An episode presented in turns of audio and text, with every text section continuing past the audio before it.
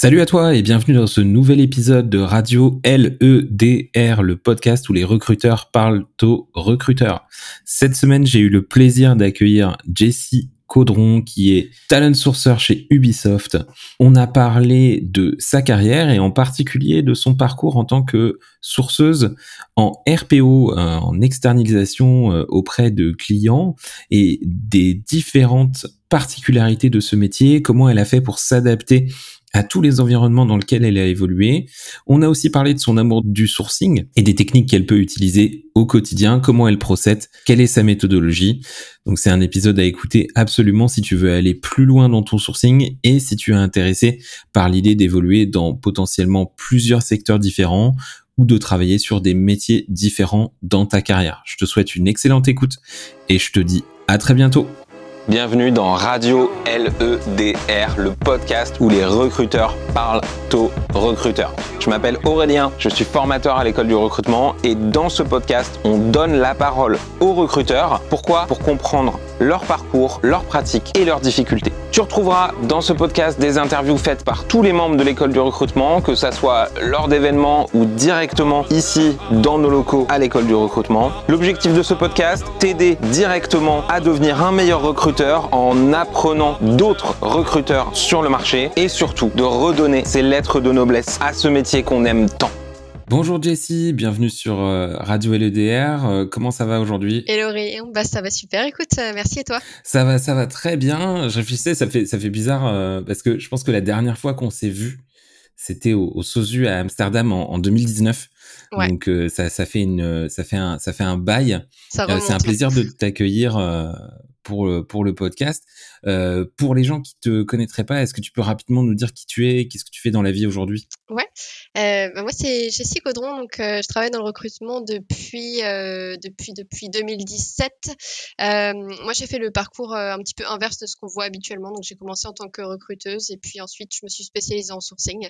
donc je suis passée par par l'agence, par le RPO et puis là je suis en en tant que sourceuse interne au sein d'Ubisoft pour euh, le studio d'Annecy.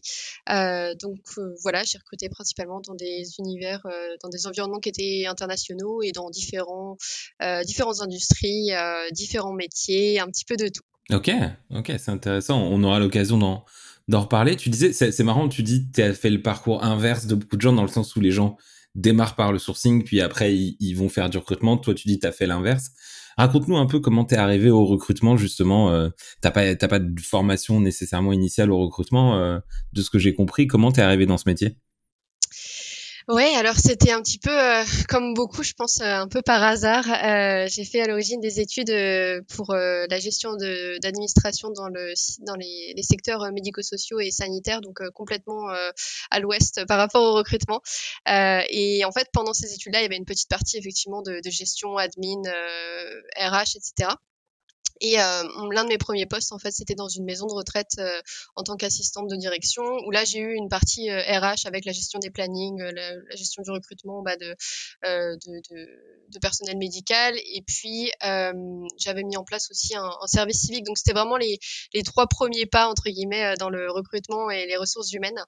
et puis après ça, bah, je suis partie à l'étranger, je suis restée à l'étranger, donc j'ai fait une petite année, on va dire, de, de pause pour pouvoir m'habituer un petit peu à l'anglais, à tous les accents euh, au Royaume-Uni. Et puis euh, j'ai été embauchée par un cabinet. Euh, j'avais pas prévu du tout d'aller dans le recrutement, mais ce cabinet-là, c'est un petit cabinet un petit peu sur mesure qui cherchait à ouvrir, à s'ouvrir sur le marché français. Et puis, euh, bah, je me suis dit pourquoi pas. Je vais aller les rencontrer. Euh, je les ai rencontrés et ce que j'ai adoré en fait, c'était euh, le fait de partir de zéro. En fait, ils avaient rien du tout de mis en place en France et ce qu'ils avaient comme objectif, c'était bah, de monter une agence à distance pour la France sur le secteur des énergies renouvelables et de devenir bah, leader consultant, enfin d'être consultant leader dans le recrutement dans ce secteur-là. donc, il a fallu tout faire et j'ai vraiment adoré le fait que ce soit bah, tout construire de zéro et puis bah, bâtir des relations aussi avec, avec les, entreprises du marché, aussi bien des grosses entreprises que tout le monde connaît que des petites startups qui font des choses un peu plus, plus innovantes. donc voilà, ça a été mon, premier pas dans le recrutement et puis bah, depuis, j'en suis pas sortie. Et c'est vachement intéressant. Qu'est-ce qui, est-ce que tu sais ce qui les a convaincus de, de prendre quelqu'un qui potentiellement avait jamais fait de recrutement pour pour démarrer comme ça une activité C'est c'est impressionnant au final comme euh, début de parcours. Euh. Tu as eu un peu le le, le le le fond de la réflexion. Est-ce qu'on t'a des est-ce qu'ils t'ont expliqué pourquoi ils t'ont fait confiance là-dessus? En fait, cette agence-là, ils avaient euh, déjà fait le, ils ont déjà eu le scénario finalement de, démarrer dans des euh, pays en Europe. Euh, ils avaient donc démarré au Royaume-Uni, ils ont démarré en Allemagne et en Suède avant que j'arrive. Donc, ils ont déjà eu le schéma où ça a fonctionné en fait dans deux autres pays autres que le Royaume-Uni. Et ils avaient pu bah, préparer tout un parcours finalement pour pouvoir former la personne. bien sûr, c'était pas arrivé directement et devoir faire des placements euh, euh, être euh, à 100% dès le départ. Il y avait toute une période d'adaptation et vraiment de grandir dans le poste. Et puis beaucoup d'accompagnement. On était dans un open space. J'étais assise à côté du directeur, donc tous les jours il était là aussi pour pouvoir bah, me, conseiller, m'aider à gérer certaines situations que j'aurais pas forcément pu voir dans le passé. Donc on avait vraiment cette proximité du fait que ce soit une petite équipe et puis aussi bah, le fait qu'il y ait eu des deux pays de d'avoir cette expérience sur ces deux pays au préalable. Quoi. Ouais, donc il y avait à la fois un historique et en même temps un accompagnement très rapproché au final dans ton activité euh, initiale. Et donc, tu as fait, j'allais dire, tu as fait tes, as fait tes classes euh, comme ça dans le recrutement euh, avec ce cabinet-là. Moi, j'aime toujours poser une, question un peu à tous mes invités. c'est, est-ce que tu te souviens d'un apprentissage qui t'a marqué dans ton parcours dans le recrutement? Un truc que tu as appris et tu t'es dit, waouh, je pourrais jamais revenir en arrière, quoi. Ce que j'appelle un eureka. C'est-à-dire un truc que tu as appris et tu t'es dit, ça, ça a changé radicalement ta manière de faire les choses Ouais. Euh, bah moi, mon Eureka, je pense que c'était plus euh, du coup sur l'expérience d'après. Euh, donc, je suis restée un an en agence et puis euh, je suis passée en RPO, donc euh, chez Hudson RPO, où là, je suis arrivée dans une équipe de sourceurs. le terme sourceur, je le connaissais pas. J'avais beau avoir un an d'expérience dans le recrutement, je savais pas du tout ce qui était derrière sourcing, même si j'en faisais finalement en partie en, en, agence. Et puis, donc j'ai intégré cette équipe avec donc un, un, sourcing manager, donc Florian qui Florian Bonnet qui a vraiment euh, cette, euh, ouais, Florian Bonnet, cette aura oui, bah, vous l'aviez rencontré, je crois, euh, il y a quelques années aussi sur euh, sur le podcast. Euh, mais c'est vrai qu'il a il a vraiment cette aura où il va vraiment entraîner les gens et les pousser à aussi se challenger et puis à aller être curieux. Et c'est vrai qu'intégrer son équipe, ça a permis de bah, d'ouvrir les yeux sur le sourcing. Et le, moment clé, je pense que ça a été le, hackathon, donc la, compétition de sourcing bah, Sosu Europe de, cette année-là, donc en 2018, je crois. donc pour ceux qui qui connaissent pas trop c'est un événement de sourcing euh, en Europe et dans le monde. En fait, il y a des événements un petit peu partout.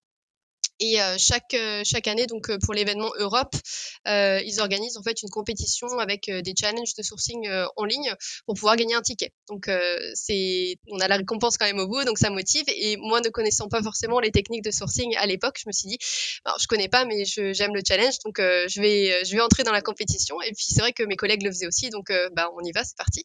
Et finalement, c'est cette compétition là où ben, concrètement, tu vois une image, tu as une photo de quelqu'un qui est de dos avec un, avec un jumper, avec un pull, et on te dit, bah, trouve le nom de cette personne. Moi, je me suis dit, mais comment je comment déjà ces personnes qui sont dans la compétition peuvent le faire et ensuite comment moi je peux arriver à le faire. Donc ça m'a vraiment motivé à, à, arriver au niveau finalement euh, que euh, bah, les personnes euh, qui qui allaient souvent dans ces, ces événements avaient. Et ça m'a challengé donc c'est cette combinaison finalement entre bah, arriver dans une équipe qui avait déjà cette cette dynamique et puis la compétition qui arrivait au bon moment finalement c'était les deux ingrédients qui m'ont poussé et qui m'ont fait me dire mais en fait il y a tellement il y a tellement à apprendre il y a tellement à découvrir je m'y mets quoi. Et c'est comme ça que je suis arrivée un petit peu sur euh, la spécialisation sourcing. Et pour moi, c'était vraiment la révélation parce que je me suis dit, en fait, mais toutes ces choses-là que j'apprends en faisant cette compétition, ça m'aurait été méga utile quand j'étais en agence. Pourquoi je ne savais pas ça avant, quoi? Ouais, ouais, ouais. Cette, cette découverte du sourcing que tu as pu avoir et de c'est un peu je pense que c'est pour beaucoup de gens de comprendre que on a la capacité d'aller chercher beaucoup plus d'informations qu'on ne le pense euh, à partir du moment où on a les bonnes techniques de recherche et la, bonne réflexion en termes de qu'est-ce que je vais chercher, où est-ce que je vais chercher. Ok, Ok, très intéressant. Et, et à l'inverse, est-ce que tu te souviens d'une foirade, un, un, truc, une histoire dans laquelle tu t'es planté, euh, dont tu te souviens et, et qui t'a marqué de la même manière dans ton apprentissage? Bah, J'avais eu euh, en, en, agence euh, une situation où on avait un, le recrutement d'un exécutif, donc on cherchait un, un manager, enfin concrètement un general manager pour, pour une grosse entreprise pour gérer la France. Donc un recrutement quand même à, à avec euh, une expérience euh, qui était nécessaire et que j'avais pas forcément. Et euh, pour la, partie de, sourcing, finalement, j'avais pas trop eu le souci. J'avais des très beaux candidats, dont un qui était allé un petit peu loin dans le process. Et puis finalement, n'ayant pas forcément cette expérience de gestion aussi des stakeholders, de pouvoir bah, gérer, donner l'information au bon moment et pouvoir aller chercher l'information au bon moment, j'ai presque perdu ce candidat qui qui allait sortir du process parce qu'on n'allait pas assez vite finalement pour pouvoir lui, lui apporter du un retour. donc ça a été aussi euh, pouvoir euh, demander de l'aide au bon moment. Mon directeur de l'époque euh, qui a pu tout de suite se mettre avec moi pour bah, réfléchir à comment on allait pouvoir gérer la situation, qui est-ce qu'il allait falloir contacter pour pouvoir avoir les informations au bon moment et puis garder ce candidat qui finalement a été recruté. Mais c'était pour moi un petit peu le, le, moment où je me suis dit ah ouais en fait ça aurait pu mal tourner en, quelques en quelques steps finalement c'est vrai que cette expérience que j'avais pas euh, aurait pu pénaliser complètement ce, ce recrutement Ouais, c'est toujours effectivement de se dire qu'on a, on a, on a pas, on n'est pas allé voir la bonne personne au bon moment avec la bonne info. Et, tout peut se casser la gueule. Parfois, c'est un peu le château de cartes euh, sur certains, sur certains process. C'est pas, pas du tout évident. Ok, ok. Et donc, tu disais, un, de tes, un de tes plus gros apprentissages, tu l'as eu euh, une fois que tu es passé en, RPO chez Hudson. Donc, euh, pour très rapidement, pour euh, ceux ou celles qui auraient jamais entendu parler de ce que c'est le RPO, est-ce que tu peux nous définir très rapidement ce que c'est? Euh, alors le RPO, c'est une, société de service en fait qui vient euh, accompagner des entreprises sur leur recrutement ou alors euh, remplacer qui ont complètement leur fonction de recrutement. Euh, donc ça dépend euh, de ce que propose le RPO, mais ça peut être en tant que recruteur, bah, tu viens être, tu es une, une, une personne additionnelle à l'équipe du client. donc tu vas travailler à 100% pour le client ou pour plusieurs clients à la fois, mais tu es vraiment intégré à leurs équipes. Euh, ou alors euh, l'entreprise, en fait, le client peut complètement demander au RPO de remplacer euh, son équipe de, de, talent acquisition. Donc là, ça va être bah, le RPO qui, qui prend finalement toute la fonction et le client n'a plus à gérer cette, cette partie. Ouais, là sur un modèle d'externalisation complète au final, où on dit que la, la fonction recrutement est, est vraiment sortie à 100%. Ok, et du coup, c'est quoi la différence fondamentale entre ce modèle et le modèle plus traditionnel du cabinet? Alors, je peux pas parler pour euh, tous les cabinets ou tous les RPO, mais dans tous les cas, dans mon expérience, euh, en, tant que recruteuse en agence, euh, on n'avait pas toujours l'exclusivité d'un point de vue des recrutements. Donc, plusieurs cabinets pouvaient travailler en même temps sur le même poste. L'entreprise pouvait travailler en même temps aussi sur le poste. Donc, c'est vrai qu'il y avait du travail qui était dupliqué ou qui n'était pas forcément euh, exclusif dans tous les cas par rapport euh, au poste. Et puis, euh, moi, en tant que recruteuse de cabinet, j'avais pas forcément cette euh, euh, cette proximité aussi importante avec le client. Donc, euh, j'avais pas forcément toutes les informations sur ce qui se passait dans l'entreprise, sur, euh, je sais pas, leur leur succès, est-ce qu'ils avaient eu des des ralentissements sur leurs objectifs, ce genre de choses. Donc, toutes ces informations qui sont un petit peu dans le dans le background finalement de, de l'activité recrutement, qui a quand même un impact finalement sur les personnes qu'on va recruter et les postes sur lesquels on recrute. Je les avais pas forcément. Donc, c'était un petit peu euh, on avait moins de proximité effectivement. Alors qu'en RPO, on, est, on fait vraiment partie des équipes, on a cette proximité avec les, managers euh, qui est euh, euh, essentielle finalement, que ce soit sur du sourcing ou, plus généralement du recrutement. Euh, et ça permet, euh, à mon sens, d'avoir ce sentiment d'appartenance et de pouvoir aussi être ambassadeur de manière plus, plus en tant que témoignage que de rapporter ce qu'on a pu entendre de l'entreprise par, par son recruteur ou par son, son point de contact. Donc on peut vraiment parler à la première personne de, son, de sa propre expérience au sein de l'entreprise cliente. Ouais, et oui, et, effectivement, ce que tu disais, ouais, t'es implanté, t'as vraiment cet ancrage auprès des équipes, auprès de, de des managers aussi pour, pour, potentiellement obtenir des infos au fil de l'eau ou en cabinet, t'as plus ou moins du mal à échanger avec ton client. Et je pense à un point qui est intéressant que t'as souligné, c'est aussi de se dire quand tu parles à un candidat, tu parles au nom de l'entreprise. Tu représentes pas ton cabinet, tu représentes vraiment ton client et il n'y a plus de notion de euh, je travaille pour un cabinet qui est mandaté par par mon client. Là, tu, tu parles au nom du client systématiquement. Exactement. C'est vrai que d'un point de vue du, sourceur aussi, moi j'ai eu la chance de, travailler des, des super des super clients. et c'est vrai que quand tu contactes un candidat passif avec l'adresse email de l'entreprise plutôt qu'une adresse email tierce, tout de suite ça a un impact qui est beaucoup plus important. Et tu as une réponse aussi qui va être euh, assez différente et qui va être euh, euh, très souvent facilitée par le fait que tu es entre guillemets dans l'entreprise où, où, tu recrutes. Ah, c'est intéressant.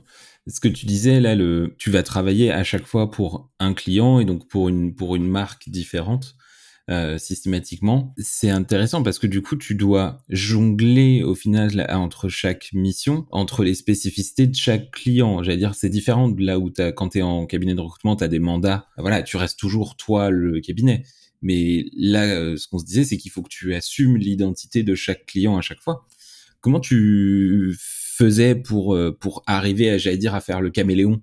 À, changer de peau euh, avec chaque client Est-ce que tu avais un, un, un, une, manière de faire euh, pour, t'aider à y arriver? Euh, Alors c'est vrai que la, première phase sur l'apprentissage de apprendre finalement ce que fait l'entreprise, apprendre la culture d'entreprise aussi, puisque c'est presque aussi important aujourd'hui que ce que fait l'entreprise.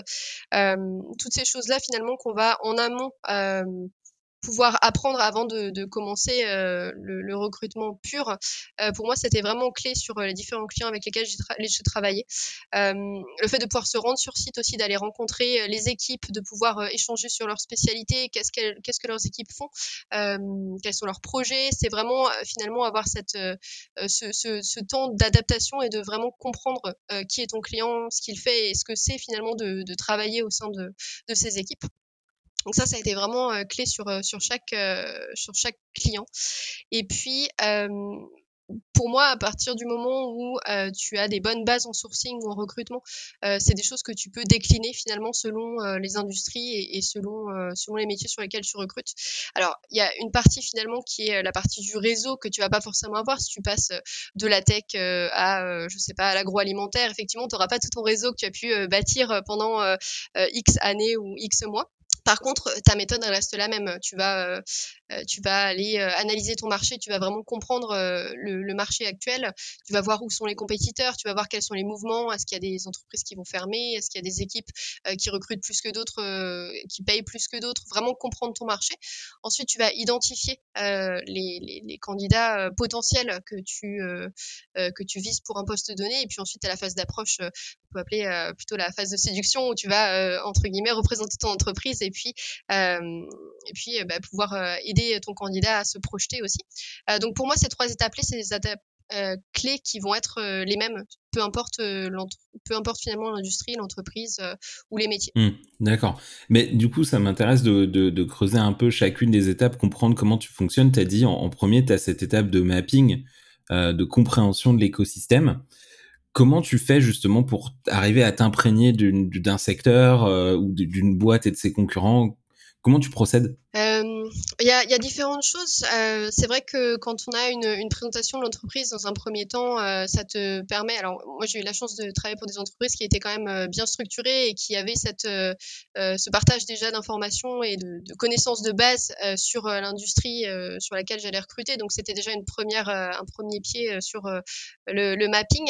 mais effectivement, ça va être ben, regarder quelles sont les, les, quelle est la concurrence, où sont les entreprises ça va être faire de la veille aussi, donc euh, éventuellement avoir des, des alertes, Google Alertes sur, ben, avec quelques mots-clés pour savoir ce qui se passe dans l'industrie, quels sont les acteurs, etc. Euh, et puis, euh, bien sûr, de regarder aussi qui se trouve déjà dans l'entreprise, euh, puisque c'est souvent des personnes qui vont être peut-être venues de, de, de, la concurrence par le passé. Donc, ça peut être intéressant de regarder bah, les personnes dans l'équipe pour laquelle je vais recruter, euh, d'où elles viennent. Est-ce qu'elles viennent de la concurrence? Est-ce qu'elles viennent d'entreprises, euh, d'autres entreprises qui ont potentiellement des compétences euh, que l'on peut aussi transférer pour, pour le client même? Donc on a différentes, différentes techniques, différentes possibilités, mais l'idée c'est vraiment effectivement d'avoir une idée générale de, de l'industrie, mais aussi euh, de voir ce qui fluctue et d'avoir ces, ces, alertes potentiellement pour pouvoir aussi suivre, avoir cette veille euh, dans le, dans, dans le background. Ouais, et évidemment, naturellement, ces informations-là bah, ça va alimenter ta phase de recherche, là vraiment d'identification pure. Et tu as parlé de, de, la phase de, de séduction. Euh, c'est pas toujours évident de, de j'allais dire, de concevoir son, son pitch à chaque fois euh, quand on quand on change de client ou même à l'intérieur d'une même entreprise parfois on recrute pour des équipes différentes et c'est pas nécessairement la même le même état d'esprit le même fonctionnement euh, les, mêmes problématiques. C'est quoi les les j'allais dire les questions que tu aimes bien poser en tout cas les, les éléments que tu vas chercher à récupérer pour bien construire ton discours? Bah, il va y avoir euh, différents éléments. Moi en général j'aime bien pouvoir avoir euh, pour pouvoir, pouvoir échanger sur, euh, sur l'entreprise donc euh, en elle-même, donc ce qu'elle va faire, ses projets, euh, pourquoi elle est connue, si, euh, si elle est connue effectivement, euh, quels sont ses succès. J'ai recruté dans le passé par, pour une, une start-up par exemple qui n'était pas connue à l'époque, qui développait un taxi volant électrique. tu te dis mais comment tu vas aller convaincre des personnes qui viennent de chez Airbus, qui viennent de chez Thales, de ces grosses entreprises bien établies pour venir dans cette petite start-up qui n'est pas encore connue mais qui va, qui va éclore euh, à un moment. Euh, c'est vraiment donc avoir toutes ces informations sur euh, le, potentiel de l'entreprise et ses projets. et puis la, seconde partie qui est aussi importante, donc encore une fois, ça va être la, culture. Qu'est-ce que qu'est-ce que c'est aujourd'hui de, travailler dans cette entreprise Quelles sont les valeurs de l'entreprise? Toutes ces informations-là qui vont être plutôt sur le l'expérience vécue de l'employé au sein de l'entreprise pour pouvoir aider aussi le candidat à, se projeter et à voir euh, ce qui pourrait être potentiellement euh, son, poste futur. D'accord. D'accord, ok. Et donc ouais, tu disais, tu as, vraiment ces, ces trois phases-là, donc ouais, euh, mapping, identification et séduction qui bougent pas. Dans ta manière de fonctionner, après, qu'est-ce qui change justement, j'allais dire, quand tu passes d'un client à un autre, dans, dans ce fonctionnement outsourcing où tu vas aller, j'allais dire, sauter un peu d'un client à un autre au fur et à mesure de ton parcours Qu'est-ce que tu adaptes dans ta manière de procéder versus ce que tu n'adaptes pas à ce, que, ce, dont, on s'est parlé? Alors, euh, bah, ce qu'on va adapter, il y a, différentes choses, mais je vois deux éléments en particulier qui, sont, euh, qui vont changer le plus euh, par rapport à l'industrie ou aux clients. la première chose, ça va être sur la phase, sur la phase de, de, market research ou plutôt identification. Il y a différents canaux, différents, différents endroits finalement en ligne ou hors ligne sur lesquels on va pouvoir se focaliser pour pouvoir aller euh, trouver les personnes euh, qu'on veut recruter pour l'entreprise si on recrute euh, des techs, ben effectivement GitHub, Stack Overflow, tous ces sites qui vont être plutôt des, outils utilisés par les devs, ça va être ce qu'on veut aller utiliser. Par contre, si on recrute des électriciens en Allemagne, ben là, il n'y a aucun intérêt. Euh, c'est vraiment adapter euh, les, endroits où on va aller chercher les, canaux par rapport à, son industrie et à son marché. Donc ça, ça va être euh, des choses qu'on va identifier aussi sur la phase de mapping et qu'on va pouvoir utiliser dans l'identification. Et la deuxième chose, euh, je dirais, ça va être euh, sur, sur l'approche, la, phase donc de, de séduction, comme, comme tu disais. on peut pas approcher les candidats de la même manière dans toutes les industries si tu recrutes pour une entreprise qui va être euh, je sais pas, qui va avoir une, une culture d'entreprise qui est très, euh, je sais pas, qui est très corporate ou euh, euh tu vas avoir, euh, je sais pas, des process qui sont, qui vont être très stricts. si tu travailles, je sais pas, pour pour ce type d'environnement, tu vas pas forcément contacter de la même manière que quand tu recontactes des développeurs dans une startup. C'est vraiment des, des discours et des approches qui vont être différentes et que tu vas adapter par rapport par rapport à ton entreprise pour rester vraiment aligné quand même à ton client et toujours être dans cette dans cette optique de, bah, de t'adapter à ce que eux font et à ce que eux représentent.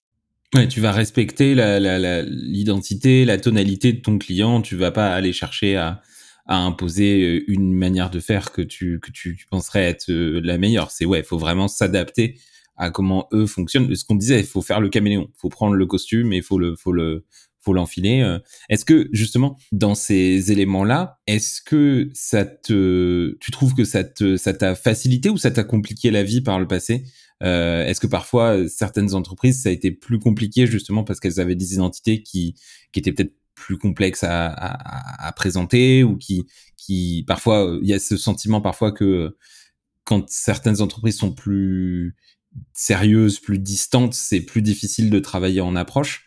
Euh, raconte-moi un peu comment comment abordé ça. Euh, c'est une question intéressante.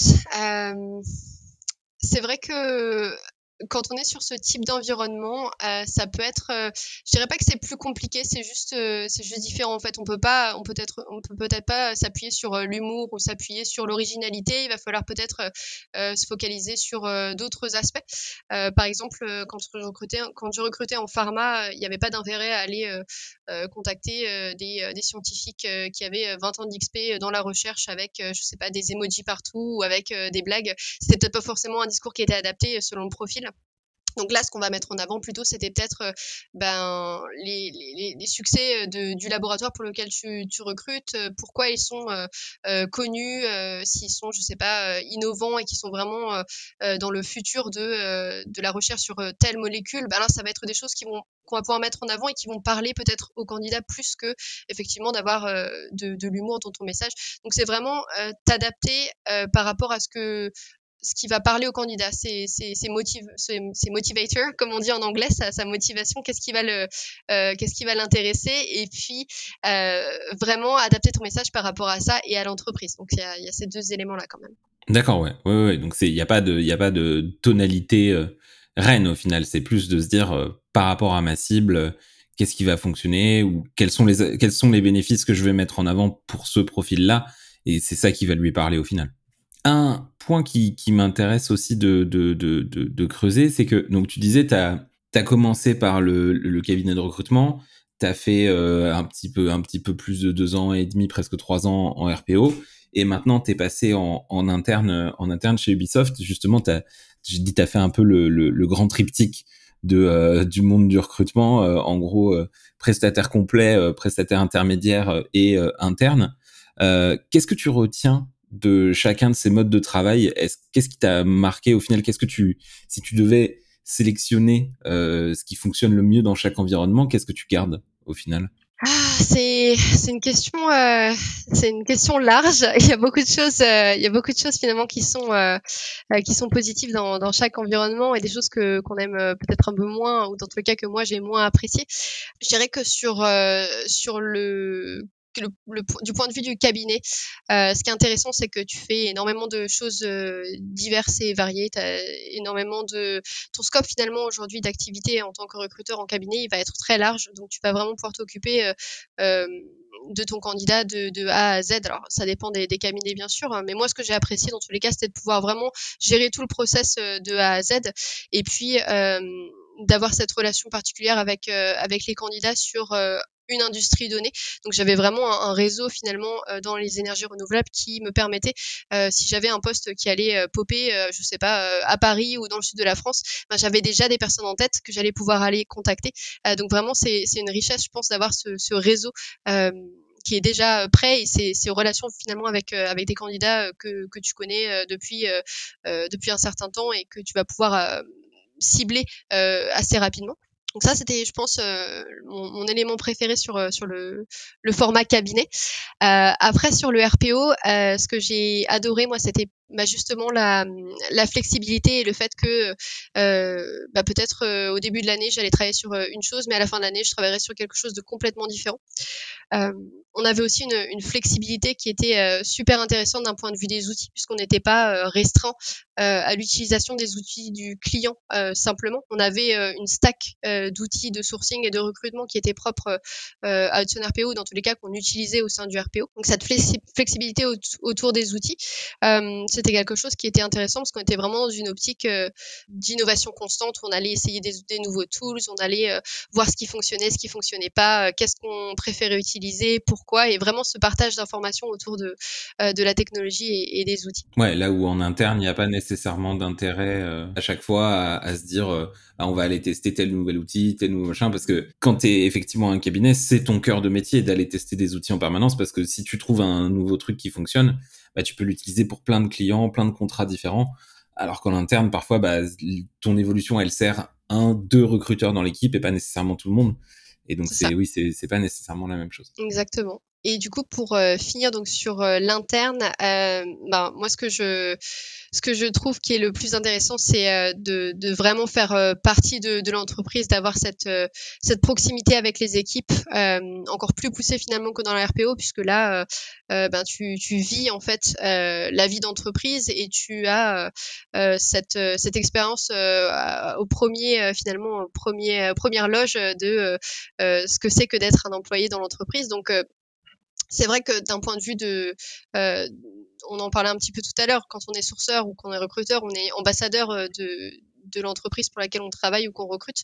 Donc le fait d'en faire partie, ça te permet aussi d'en parler à la première personne et vraiment de pouvoir euh, avoir ce retour d'expérience qui est complètement transparent. Ouais, c'est intéressant parce que je pensais aussi, tu vois, tu disais un des avantages du cabinet, c'est que tu peux euh, créer de la relation avec tes candidats sur le long terme. Enfin, tu tu t'introduis dans un souvent dans un secteur si tu as une spécialisation ou sur une famille de métiers. Et de l'autre côté, quand tu es en interne, bah, tu développes aussi ta relation en interne avec des managers avec lesquels tu travailles régulièrement. Enfin, c'est, marrant que tu as vraiment ces deux côtés de création de relations. Quand tu es en RPO, tu es pile entre les deux. C'est, euh, tu à la fois le côté cab, à la fois le côté interne. Mais euh, comme tu bouges, bah, tu moins nécessairement de, continuité, mais c'est, je pensais à ça pendant que tu, tu, tu, tu parlais. C'est vrai que c'est intéressant ce côté relation au final qui se crée soit d'un côté, soit de l'autre, souvent en fonction de quel côté tu te trouves. C'est ça c'est vrai que tu, tu parlais euh, de, tu rementionnais le, le côté euh, euh, développement du réseau en, cabinet, et c'est vrai que c'est quelque chose que je retrouve aujourd'hui en tant que sourceuse interne. c'est vrai que c'est quand même l'un des éléments que j'ai retrouvé, le fait de pouvoir créer des, des, connexions avec des candidats dans un secteur donné, euh, qui est quand même super appréciable. Euh, alors j'adore la, j'ai adoré la diversité euh, de, des, industries en RPO, mais c'est vrai que là c'est quand même un, métier qui est différent et c'est, vraiment super de pouvoir non seulement effectivement ben, travailler sur sur les postes sur lesquels tu recrutes en, interne, mais aussi pouvoir apporter aux, aux, candidats, que ce soit du, conseil euh, pour euh, comment entrer dans l'entreprise ou euh, des retours sur, sur son portfolio, sur son CV. Ça, c'est des choses, quand on est dans, une industrie en particulier, chez un client en particulier ou dans, une entreprise en interne en particulier, c'est des choses qu'on peut vraiment pousser et c'est hyper agréable. Tu disais justement arriver à créer cette relation avec les candidats. Est-ce que toi, tu as des, des, conseils pour bien arriver à le faire? Je sais que c'est pas toujours, beaucoup de recruteurs trouvent ça pas nécessairement évident, surtout quand tu es en interne où tu te dis j'ai pas toujours le temps de parler avec tout le monde. Euh, comment tu fais toi justement pour pour apporter ce petit plus avec tes candidats euh, en termes de relations Alors, euh, je dirais que ça passe par euh, déjà par euh, l'honnêteté et, la transparence. Pour moi, je trouve que c'est hyper important en fait d'être, de ne pas promettre des choses qui vont pas forcément pouvoir arriver, d'être vraiment dans la transparence avec le candidat. Et je trouve que ça, c'est quelque chose qui est vraiment hyper apprécié. moi, en tant que candidate, hein, la première, j'apprécie quand on me dit, ben, je sais pas, le poste, on, a décidé de le, je sais pas, de l'offrir à quelqu'un qui avait et donner un feedback vraiment qui va pouvoir être euh, euh, utile aussi aux candidats. Donc toute cette transparence finalement et cette euh, cette honnêteté, c'est quelque chose qui est énormément apprécié des, candidats et qui permet déjà un petit peu de se démarquer. Et puis, la deuxième chose, ce serait dans, la, personnalisation. Alors, je sais qu'il y a des débats sur la personnalisation quand on approche les candidats. Est-ce qu'on fait, est-ce qu'on fait des, templates? Est-ce qu'on fait de la personnalisation, de la semi-personnalisation? Et c'est vrai que moi, je, trouve que c'est important de, bien comprendre le profil de la personne qu'on va contacter. peu importe si effectivement on fait de l'over-personnalisation ou vraiment un petit peu. L'idée, c'est vraiment de pouvoir bien comprendre le profil du candidat et de l'approcher pour euh, un poste qui pourrait l'intéresser, de pas être à côté de la plaque. Déjà, ça, encore une fois, c'est quelque chose qui va permettre au candidat de euh, se dire, bah, la personne, elle a pris le temps, elle a essayé de comprendre ce que je fais et ce que potentiellement euh, j'aimerais faire. Euh, et ça permet vraiment de, de, commencer à créer cette relation de confiance. Et je pense que c'est vrai, c'est intéressant, tu y parlais du débat, c'est marrant, je pense que c'est pas un débat personnalisation, pas personnalisation, c'est vraiment un débat hyper personnalisation ouais. versus personnalisation. Et moi, j'entends personnalisation dans le sens persona marketing. C'est-à-dire, je comprends que je m'adresse à une cible, à un ensemble de personnes qui partagent potentiellement des envies similaires et je vais construire un message autour de des envies de ma cible de dire bah voilà est-ce que vous avez envie de changer de tel élément de tel vous êtes passionné par l'innovation par ça etc ce qu'on se disait tout à l'heure tu comprends ce que tu as à proposer tu comprends potentiellement ce que ta cible va rechercher et tu peux templater autour de ça. Ou est-ce que tu regardes chaque profil individuellement et tu vas dire, OK, ce profil-là, en fonction de ce qu'il a fait, bah voilà, je pense que peut-être qu'il y a tel article, tel élément que je pourrais lui envoyer qui va l'intéresser. Et oui, c'est sûr que c'est deux métiers qui sont assez différents, du coup, là, vraiment, quand on regarde dans le détail du quotidien, quand on va sourcer, entre ces deux approches-là, ouais, c'est, c'est, c'est pas du tout la même chose. Tu disais aussi, tu avais, travaillé dans, là, t'appréciais de revenir dans un secteur d'activité en particulier, justement parce que ça te permettait de créer de la relation, d'aller plus loin avec euh, avec tes candidats. Tu as aussi travaillé dans une dizaine de secteurs d'activité différents au final, euh, euh, et du coup sur plein de métiers, de plein de typologies de métiers différents. Aujourd'hui, moi, je vois beaucoup d'entreprises qui cherchent des recruteurs. D'ailleurs, on a une, une, réexplosion du marché du recrutement de recruteurs. Là, on a eu un grand gap en 2020 avec le Covid, mais là, j'ai jamais vu autant d'annonces pour des postes de recruteurs depuis les, depuis les, depuis les deux derniers mois. Euh, ce que je vois systématiquement dans ces offres-là, c'est qu'on demande souvent une connaissance spécifique, en tout cas une spécialisation métier ou sectorielle. Euh, toi, qui as un profil justement qui a fait de tout, euh, qu'est-ce que tu penses de cette tendance qu'on a à vouloir chercher vraiment que des spécialistes aujourd'hui dans le recrutement? Bah écoute, moi je, comprends, euh, je comprends en fait la raison pour laquelle euh, cette recherche-là, elle, est de plus en plus euh, demandée, le fait d'avoir un profil qui est spécialisé dans une industrie ou sur un type de profil en particulier. Si effectivement il y a un contexte où la personne elle va arriver dans l'entreprise et elle va devoir être opérationnelle assez rapidement. quand on regarde un recruteur qui va avoir été sur des fonctions plutôt, je sais pas, sur des fonctions sales ou admin, arriver sur un poste en tech, il va falloir apprendre ben, les langages de programmation, il va falloir comprendre quel est le, marché. Il y, a des, il y a des niveaux finalement d'apprentissage qui vont demander potentiellement un certain temps. Et je peux comprendre qu'il y ait certaines entreprises potentiellement qui n'aient pas ce temps-là et qui souhaitent avoir quelqu'un d'opérationnel assez rapidement. Après, c'est vrai que il y, a des, socles communs dans, le recrutement et comme on en parlait, il y a des, choses qui font euh, la base du métier qui aujourd'hui peuvent s'adapter à, différentes industries ou différents métiers.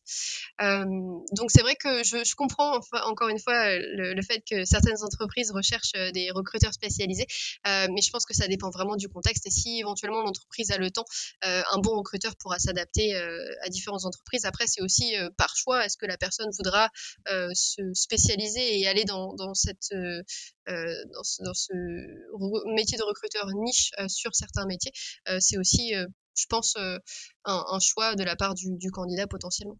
Mmh, D'accord, ouais, oui, c'est intéressant de se dire aussi, ouais, côté recruteur, est-ce que il faut justement se poser la question d'être uniquement spécialisé dans une chose ou est-ce qu'il faut conserver un peu de un peu flexibilité au final, un peu de généralité parfois dans, dans, son, dans ce qu'on a pu faire? Qu'est-ce que tu en penses, toi, de ce point de vue-là? Euh, Moi, je pense que c'est un, choix qui est quand même assez personnel. Euh, c'est vrai qu'on voit énormément de postes qui sont euh, spécifiques, mais on voit aussi des postes qui sont plutôt, plutôt généralistes. On voit assez fréquemment des postes qui vont pas forcément mentionner non plus quel, quel type de profil on, on va recruter si jamais on est amené à, à les rejoindre.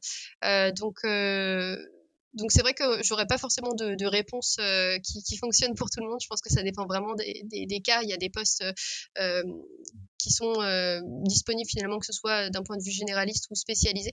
Euh, moi, j'ai des, amis euh, qui me disent ben, jamais je veux faire de recrutement tech. Donc, euh, aussi du côté candidat, euh, tu as des, préférences qui se forment au fur et à mesure des années par rapport à ce que tu as essayé. Donc, c'est vrai que c'est difficile d'apporter une réponse puisque je pense que ça dépend vraiment de, chacun et de ce que la personne veut faire de, sa, de son parcours. D'accord, ouais, ouais, mais c'est effectivement de se dire qu'il faut vraiment se poser la question de spécialisation ou pas, c'est plus une question de moi en tant que recruteur, bah, sur quelle typologie de métier j'ai envie de bosser, euh, quel est au final le, le, quotidien des candidats qui va m'intéresser le plus. Je, je pense qu'on parlait de la tech, euh, c'est un domaine qui peut être difficile à, aborder pour certains recruteurs parce que le sujet en lui-même peut leur sembler complexe ou, trop difficile à comprendre. Euh, et c'est ça qui en fait une, une, barrière un petit peu à l'entrée. Euh, donc ouais, c'est sûr que c'est euh, c'est intéressant de se dire que voilà, c'est à chaque recruteur de se poser la question de est-ce que je veux me spécialiser ou pas? Si oui, dans quoi? Euh, Après, ce qui était intéressant, la raison pour laquelle je te pose la, la question, c'est que je pense qu'on oublie souvent trop qu'on peut réussir aussi en tant que généraliste. Et c'était intéressant. Tu disais, voilà, il y a des entreprises qui se disent qu'ils ont besoin de personnes qui sont opérationnelles rapidement, mais en même temps, a priori, de ton parcours me fait dire que bah, tu as bossé en RPO et on t'envoyait dans des environnements dans lesquels tu n'étais pas nécessairement spécialiste et, ça fonctionnait très bien aussi. Mais c'est de, surtout de, de, trouver des recruteurs qui ont cette expertise, cette capacité, cette capacité à se à s'adapter à un environnement rapidement en fait, euh, qui, est, qui est intéressant. Je voudrais revenir sur un sujet sur lequel tu as, parlé rapidement euh, au début de l'interview, quand tu parlais euh, un peu de tes grands invariables dans ton, fonctionnement. Euh, on parlait de mapping, on parlait de d'identification et on parlait de séduction. Euh, je voulais creuser un peu la partie identification puisque tu tu t'indiques sur ton profil LinkedIn que tu es trilingue anglais, français, boléen, euh, que j'aime, ce que j'aime beaucoup d'ailleurs, c'est à dire ce sourcing trick pour chercher des, des sourceurs. Il faut chercher dans les langues ceux qui disent maîtriser le boléen. c'est toujours un truc marrant. Je sais que quelques sourceurs le font, donc ça permet toujours de trouver du monde. Euh, tu as écrit des articles sur le blog de SourceCon. Euh, enfin, tu t'es, tu disais c'était ton moment eureka, le, le sourcing.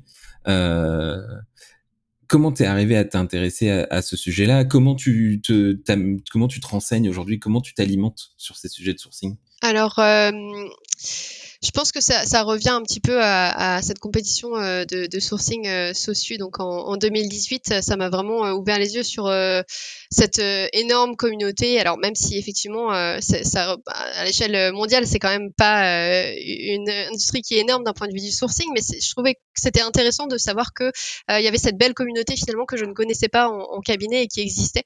donc le fait de la découvrir via SOSU, ça a été pour moi le, la porte d'entrée à, l'ouverture vraiment sur, euh, sur le sourcing. Et déjà, rien qu'en regardant les, les, speakers, donc tous les, les intervenants euh, sur euh, ce type d'événement, ça, ça, apporte une première, euh, un premier élément finalement euh, à aller creuser sur euh, les personnes éventuellement à suivre. Euh, on va aller regarder éventuellement Irina Shamaeva, qui participe à, tous les événements sourcing qu'on peut imaginer. Elle a un blog sur lequel elle alimente très fréquemment ses, ses, wins ou les choses qu'elle va découvrir. donc finalement, ça va être ce chemin-là d'avoir ce premier événement, de voir un petit peu les speakers et puis d'aller creuser, de voir ce qu'ils faisaient eux euh, dans la communauté sourcing. Je pense que ça a été la, la première chose. Et puis euh, une fois que, que j'ai commencé à suivre euh, différentes personnes, alors vraiment à l'international, hein, puisque on a des on a des recruteurs et des sourceurs euh, francophones, mais euh, la communauté internationale est encore plus développée. Euh, donc c'était intéressant de pouvoir euh, bah, découvrir Yann Texé par exemple avec son, son site Sourcing Games, avec différents hackathons pour pouvoir s'entraîner à faire à faire des, des, compétitions de sourcing ou à, à, répondre à des questions de, de sourcing. on avait il y avait Balash aussi qui m'avait qui m'avait marqué, Guillaume Alexandre qui, qui avait fait des présentations qui étaient super intéressantes. Et Balash Paroxy, ouais. Ouais, exactement. Euh, donc toutes ces personnes-là finalement qui étaient euh, des, des, qui sont et qui étaient des figures euh, qui, qui, le sont toujours du, du, sourcing que j'ai commencé à suivre et puis suivre aussi leurs blogs, les blogs qui étaient déjà hyper riches en contenu et puis euh, toute la partie finalement euh, des, des, communautés en ligne euh, également, donc la, la communauté euh, Sosu, la communauté SourceCon, il y a différents groupes sur Facebook qui sont hyper hyper ouverts et qui vont être toujours disponibles pour répondre à une question ou pour pouvoir donner une indication de la direction dans laquelle aller si jamais on a besoin d'une info. donc c'est vraiment ces, ces, belles communautés sur lesquelles bah, j'ai commencé à, à m'impliquer de plus en plus et puis bah, d'aller à ces différents événements, que ce soit Sosu, SourceCon. On est un petit peu limité avec avec la crise Covid mais euh, mais ça arrive quand même, ça se passe en ligne. Donc euh, voilà, tous ces tous ces éléments, que ce soit les personnes à suivre, les communautés, les événements, et puis euh, à partir de là, j'étais un petit peu sur sur tout tous les formats et, ça me permet d'avoir quand même une veille assez assez fréquente puisque je reçois les newsletters, je vais sur les communautés de temps en temps et puis en allant aux événements, on découvre toujours bah, un nouveau speaker qu'on va ensuite suivre ou un sujet qui va nous permettre aussi de creuser par la suite, qui nous permet vraiment de toujours garder un œil sur comment on peut continuer de, s'améliorer et réfléchir différemment euh, dans le sourcing. Et du coup, aujourd'hui, quand tu, une fois que tu as fait, as travaillé, as fait ce travail de mapping, comment tu sources, comment tu organises ton sourcing C'est une question, comme je te donne pas, essaye de, me raconter un peu comment tu t'approches une search, comment tu, comment tu procèdes. Ouais, alors, ça va vraiment dépendre de, dépendre de l'industrie. Euh, je dirais que donc tu as, vraiment cette phase de, de, recherche, donc de comprendre où est-ce que tu vas aller euh, chercher tes candidats. Donc, c'est vraiment finalement une, une pré-identification puisque tu vas, tu vas vraiment identifier les, les entreprises, les pays, éventuellement, ça dépend de, de ta recherche, si jamais tu cherches à l'international ou pas, mais vraiment identifier dans un premier temps les pays qui ont euh, les, les, les, entreprises euh, qui ont euh, potentiellement les, les, profils que tu recherches, les compétences que tu recherches et peut-être les technologies aussi si, si ça fait partie de, de, ta, de, ta, de ta search. donc vraiment comprendre où est-ce que tu vas aller chercher faire euh, potentiellement une liste euh, ou euh, avoir ce, cette, euh, cette première, ce premier résultat d'information par rapport au marché. Et puis ensuite, on va, moi je continue d'alimenter aussi les, la, la recherche. c'est bien d'avoir la liste des compétiteurs, mais si jamais ils payent deux fois plus que toi tu peux payer, il n'y a pas d'intérêt à aller perdre du temps à aller, à aller sourcer, à aller chercher dans cette entreprise. Donc alimenter aussi avec différentes informations ton ton, ton, premier mapping pour pouvoir aussi euh, gagner du temps euh, par la suite dans l'identification. Donc une fois que tu as cette, euh, cette première, euh, ce premier jet d'information euh, du, par rapport au marché et que tu sais où aller chercher, ben, tu vas aller identifier donc ces personnes, ces candidats à, à, contacter. Alors ils sont pas encore candidats, il y a encore tout ce travail de, de contact et de qualification et puis ensuite de les passer côté candidat. Mais dans tous les cas, ces personnes que tu, que tu vas identifier, une fois que tu les as identifiés, ça va être euh, bah, prendre le temps euh, de, les contacter. Donc, euh, on va prendre le temps de, comprendre ce qui va pouvoir les, motiver et puis de, de, les contacter de, manière, de manière personnalisée. J'en ai pas forcément parlé, mais dans la partie de, de mapping, il y a cette, cette identification non seulement des entreprises, mais aussi des, des différents canaux, des communautés peut-être qu'on va avoir un, un meet-up ou je sais pas un, groupe LinkedIn ou un groupe Facebook qui vont être vraiment spécialisés sur ce que tu recherches en particulier. Donc ça, ça fait aussi partie du, du mapping de vraiment trouver euh, les informations, euh, que ce soit entreprise, communauté, euh, tout ce qu'on peut trouver en ligne finalement sur euh, le, le, où se trouvent tes candidats. Mmh. Ouais, c'est vraiment d'avoir ce, cette phase d'identification de un peu des signaux faibles de ta cible, c'est-à-dire euh, est-ce qu'ils euh, vont participer à tel type d'événement ou s'ils vont discuter en ligne, bah, quel type de hashtag ils vont utiliser si tu veux identifier des conversations. Enfin ouais, c'est au-delà des mots clés euh, quel est quel va être le comportement de ma cible et où est-ce que je vais pouvoir la trouver euh, en fonction de ma compréhension de, de ses habitudes. Hmm. D'accord, ouais. Euh, pour arriver à, après à, aller chercher un peu toutes ces informations, trouver toutes ces infos, euh, ce qu'on se disait, c'est qu'une fois que tu, tu sors des mots-clés, un peu standard, ben, de juste tu vas chercher ton titre de poste ou les entreprises, etc. Euh, tu vas sortir un peu des sentiers battus en termes de recherche. en tout cas, tu vas sortir de ton sentier battu qui est plutôt LinkedIn, qui est sentier très battu. Comment tu réfléchis à tes, à tes recherches et, et quels conseils tu donnerais à quelqu'un qui, qui voudrait un peu élargir ses horizons en termes de sourcing au-delà, j'allais dire, des bases de données euh, pré mise à disposition, que ça soit son ATS, des CVTech, euh, LinkedIn de manière plus générale.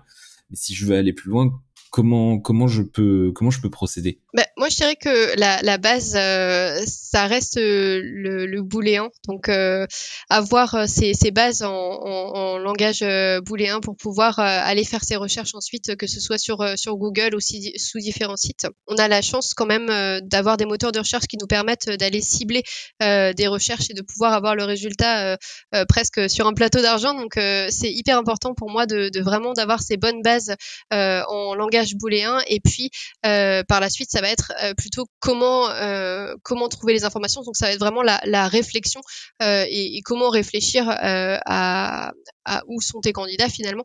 Mais si on n'a pas cette base de booléen ça reste quand même assez compliqué ou dans tous les cas on est un petit peu plus limité donc pour moi je, trouve que si on veut sortir de LinkedIn ça va être de prendre les basiques il y a des bases pardon il y a des super vidéos sur YouTube il y a des super articles pour pour apprendre comment comment sourcer sur sur Google ou sur d'autres moteurs de recherche. Euh, ce qu'on va, appeler donc euh, faire de, la recherche X-ray. Euh, donc c'est vrai que cette, cette base de, de, de, connaissances booléennes va être super utile, peu importe euh, le, canal sur lequel on va aller sourcer par la suite, ça va nous faire gagner un temps quand même assez important pour pouvoir vraiment cibler au mieux. Ouais, donc vraiment démarrer de ces connaissances d'outils de techniques de recherche pure et après de voir où est-ce qu'on veut les, déployer au final que si on se dit je veux trouver tel type d'information si je veux trouver les, membres d'un meetup bah hop je vais utiliser mon X-ray pour aller euh, chercher sur meetup euh, voir s'il y a des éléments euh, ouais, ouais, donc vraiment prendre ces techniques et aller les déployer les déployer plus loin. Tu disais ouais donc tu, parlais de, ressources pour s'améliorer en, en booléen. Donc ouais vraiment donc ça peut être des vidéos YouTube des articles sur le, le X-ray search. Vraiment cette idée de, de comment tu vas comment tu vas pouvoir procéder. Justement, tu disais là, tu avais tes propres conseils pour euh, ceux qui voudraient aller euh, plus loin dans leur recherche ou en tout cas qui voudraient s'améliorer. C'est quoi toi euh, le prochain sujet sur lequel tu as envie de t'améliorer? C'est quoi ce truc où tu te dis ah si j'avais un peu plus de temps, j'irais creuser ça.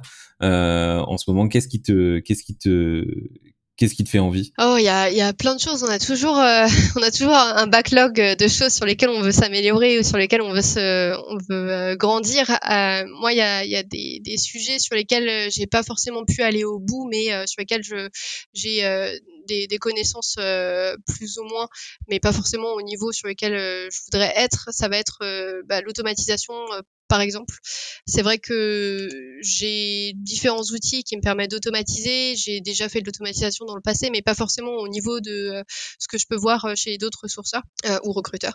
Et c'est vrai que je pense que du fait que je fais actuellement du sourcing qui est vraiment super niche, où on va avoir des, des, profils qui sont vraiment peu nombreux, j'ai le, le, luxe entre guillemets de pouvoir personnaliser et de prendre mon temps, de ne pas forcément avoir à automatiser.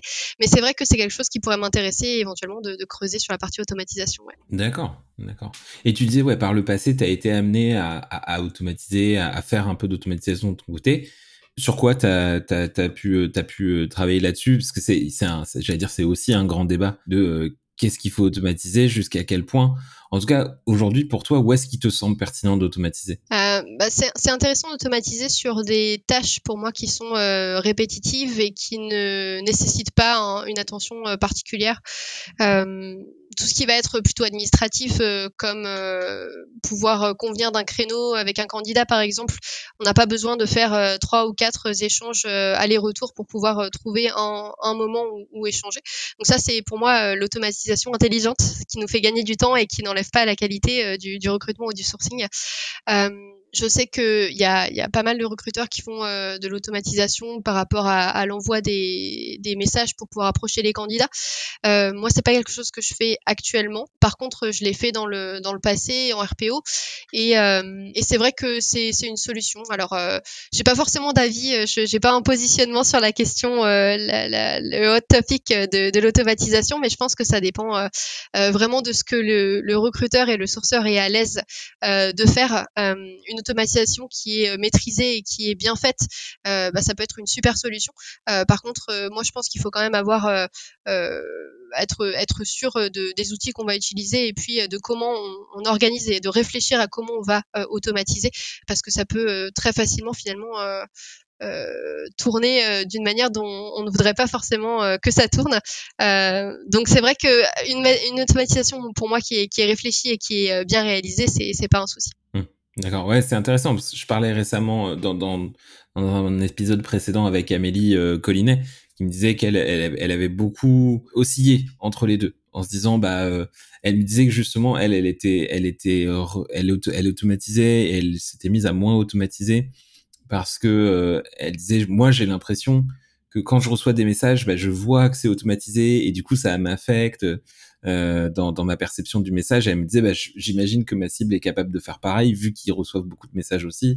Donc, enfin, c'est intéressant. Je trouve que euh, il y a une discussion euh, chez des sourceurs euh, qui se posent la question de, oui, euh, il faut arriver à, à, à, faire la conciliation entre notre besoin de contacter plus de candidats pour se donner plus de chances et en même temps la possibilité d'obtenir plus de retours. Donc ouais, non, il y a, y a, c'est un, débat qui, où tu l'as dit, il n'y a pas, il y a pas de réponse, il n'y a pas de bonne réponse, il n'y a pas de meilleure réponse potentiel à cette question, mais il y a, beaucoup de questionnements. Et ça, c'est intéressant. c'est sûr. Et c'est vrai que c'est un sujet qui revient euh, assez fréquemment. Je sais que euh, c'est Pierre-André Fortin qui en parlait encore la semaine dernière et qui expliquait que lui, il allait euh, automatiser en, ayant des, poches de candidats avec potentiellement des, choses en commun. Ça lui permet d'automatiser, mais de manière intelligente. donc c'est vrai que ça, c'est des solutions qui sont possibles et qui permettent quand même de garder une certaine qualité d'approche pour pas forcément passer un robot, quoi. Ouais, c'est ça. Ce qu'on se disait au début quand je dis personnalisation, c'est de bosser sur ce point de vue de persona. C'est-à-dire, je prends un groupe de gens qui ont des caractéristiques communes à qui je peux adresser le même discours qui va leur donner l'impression qu'il est adressé à eux, même s'il n'est pas écrit pour eux, vraiment chaque personne individuellement. C'est, moi, souvent, c'est ce qui fait le talent d'un bon marketeur. C'est d'arriver à écrire un message qui est envoyé à beaucoup de gens, mais qui semble adressé à chaque personne individuellement. C'est ça le, le, le, vrai talent derrière. C'est pas, c'est pas simple. C'est pas simple du tout. Euh, pour clôturer, j'ai quelques, quelques, quelques questions pour toi. Euh, est-ce que tu te souviens d'un conseil qu'on t'a donné dans ta carrière de, de sourceuse euh, qui rétrospectivement était un très mauvais conseil? Euh, dis aujourd'hui on m'avait dit de faire ça, c'est quelle connerie? Oh, si c'est si ce genre de choses, c'est peut-être euh, des, mauvais souvenirs que je garde pas euh, que je garde pas en tête. Je réfléchis, mais euh, j'ai rien qui me vient en tête là comme ça. Ah bon, c'est pas grave, mais c'est ouais. Parfois parfois il y a des gens qui sont restés marqués par des choses qu'on leur a dit. à ce moment-là, j'enchaîne tout de suite. Est-ce que tu as une une vidéo, une conférence, un livre, un article qui t'a qui t'a marqué récemment? euh, que tu voudrais partager qui serait intéressant pour quelqu'un d'autre de lire euh, euh, pour, ou d'écouter ou de regarder? Bah écoute, moi je sais que j'ai toujours Full Stack Recruiter sur le, sur le bureau, c'est un peu ma, bible. Alors je dirais pas que c'est un livre que, que je vais lire euh, que je vais lire euh, toutes les toutes les semaines hein, à fond. Par contre, euh, j'aime bien l'avoir à côté et si jamais j'ai un doute sur quelque chose, je sais pas, peut-être un, canal de sourcing sur lequel je vais jamais et pour une fois j'en ai besoin, je sais plus comment faire une chose en particulier, bah je vais directement dans le dans le sommaire et puis ça me permet de retrouver assez rapidement comment faire. donc c'est peut-être la la recommandation qui est pas trop mal à avoir sur son bureau. Ah ouais, en plus ça fait c'est un beau c'est un beau pavé euh, Full Stack Recruiter. En tout cas la version euh, la version la dernière version est, est plutôt balèze. C'est vrai que la partie sourcing est enfin c'est l'ouvrage le, plus poussé sur le sujet euh, en termes de, de, de requêtes, d'exemples, de, de réflexions. Il, il, a, le, il a le, la problématique que malheureusement il, le livre pourra jamais vraiment être tout le temps 100% à jour puisque le, les sites évoluent, mmh, mmh, etc. Mais c'est vrai qu'en termes de, de, réflexion, de méthodologie, ça donne toujours une base euh, à partir de laquelle partir. Euh, par contre, ouais, faut se le, faut se le taper au début. c'est un, sacré, c'est un sacré pavé. Euh, super, super. Et du coup, deux, deux, dernières questions pour toi. La première, c'est est-ce que tu connais euh, un recruteur, une recruteuse, un sourceur, une sourceuse que tu aimerais entendre sur le podcast? Eh ben écoute, euh, je vais recommander euh, Amandine, Amandine Picard qui est en Espagne, qui était à Hudson RPO avant et qui est aujourd'hui dans les jeux vidéo aussi. Donc ça peut être une bonne candidate. Ah, cool. Mais écoute, j'allais dire Amandine, si tu nous écoutes, j'allais dire le principe c'est comme vous êtes des sourceurs, vous savez comment me retrouver. Donc faites-moi signe, sinon c'est moi qui vous retrouverai. Euh, J'utiliserai mes, mes restes en sourcing pour vous pour aller vous retrouver. Euh, super. Bah écoute Jessie, merci beaucoup. Dernière question pour toi. Où est-ce que les gens peuvent te suivre? Pour connaître la suite de, de tes aventures? Euh, bah, Soit Twitter, euh, soit euh, LinkedIn. Peu importe, je, suis sur les deux, mais euh, sur Twitter, j'essaie de, de partager quand même quand je participe à des événements sourcing ou, ou s'il y a des choses intéressantes, de les repartager. Donc ça peut être intéressant. Merci beaucoup. Est-ce que tu voulais rajouter quelque chose avant qu'on se quitte qu'on n'aurait pas, qu'on aurait, que ce serait un crime de pas évoquer? Ben, j'ai pas grand chose à ajouter, mis à part qu'il n'y a pas de, pour moi, le, dans le recrutement ou dans le sourcing, il n'y a pas forcément de, de poste ou de, de descriptif euh, figé dans la pierre. Donc c'est vrai que chaque poste est différent, chaque euh, chaque milieu est différent. Euh, j'en suis un peu la preuve en étant passé par différentes industries, différents métiers. mais c'est vrai que pour moi c'est vraiment se, se, focaliser sur sur sa capacité d'adaptation et comment se, se pousser se pousser finalement pour pour continuer de s'améliorer et non pas forcément effectivement être trop dur avec soi-même et, avoir vraiment des, des, des, attentes par rapport à, à soi-même qui sont qui sont sont trop hautes. Donc vraiment, euh, euh, le mot de la fin, euh, je pense que ce serait plutôt ça. Super, merci beaucoup. Merci à toi. Toutes mes félicitations, tu es arrivé à la fin de cet épisode de Radio LEDR, le podcast où les recruteurs parlent aux recruteurs. Tu as aimé ce que tu as entendu? Trois manières de nous aider à partager la voix de la résistance. Envoie-le à un recruteur ou une recruteuse que tu aimes bien. Parle-en sur les réseaux sociaux en utilisant le hashtag Radio LEDR et laisse-nous des étoiles, 5 de préférence, mais c'est comme tu veux, sur Apple ou Google Podcasts. Tu as peur de rater le prochain épisode? Abonne-toi sur ton application de podcast préférée tu peux nous retrouver sur Spotify, Apple Podcast, Google Podcast ou même SoundCloud. Et pour patienter, tu peux retrouver toute l'actualité de l'école du recrutement sur LinkedIn, sur la page l'école du recrutement ou sur Twitter at LEDR France. D'ici là, je te laisse avec une seule mission, être fier d'être recruteur.